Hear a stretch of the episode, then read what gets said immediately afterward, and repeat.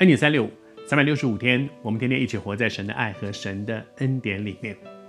这段时间我们在分享耶稣讲的这几个比喻，然后我总是觉得每一次读到这些耶稣讲的比喻里面，好像神总是有一句话给我，就是说：寇绍恩，你是不是也是这样的？你是不是也是那个应该回头却一直不回头的，应该悔改却硬着颈项就是不愿意悔改的那个人呢？我求主施恩，我不知道你是谁，也许主也正在等你。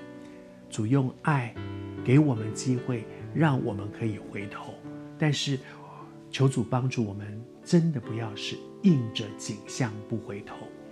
在旧约圣经里面，神责备他的百姓啊。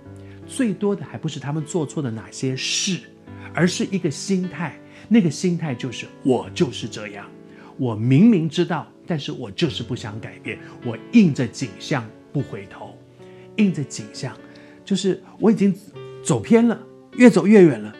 主在后面说：“回头，回头，回头！”硬着景象就是我，我回不了头，我头硬着，这个脖子硬着，我就是不要回头，我就是不要回头。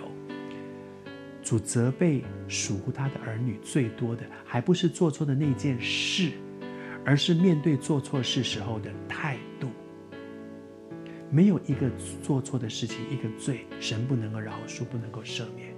但是神在乎的是说，我有没有一个悔罪、后悔我做错事的那个心。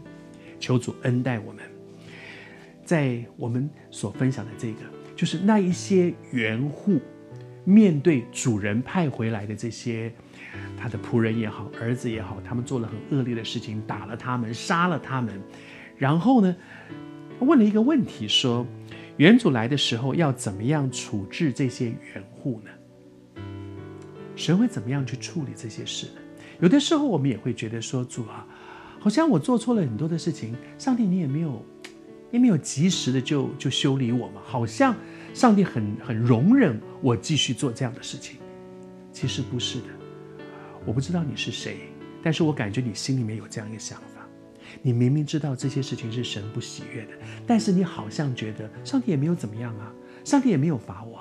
哎，我我的工作还是蛮顺利的啊，哎，我做的事情我还是蛮健康，我还是还是有很多的恩典。容许我这样说，神总是给我们机会。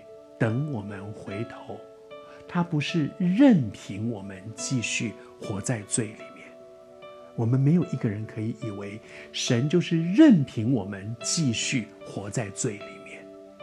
他到现在为止没有出手，是因为他给我们机会，等我们回头。求主帮助我，让我的心受警戒。求主帮助我们，我们的心受警戒。再说一遍。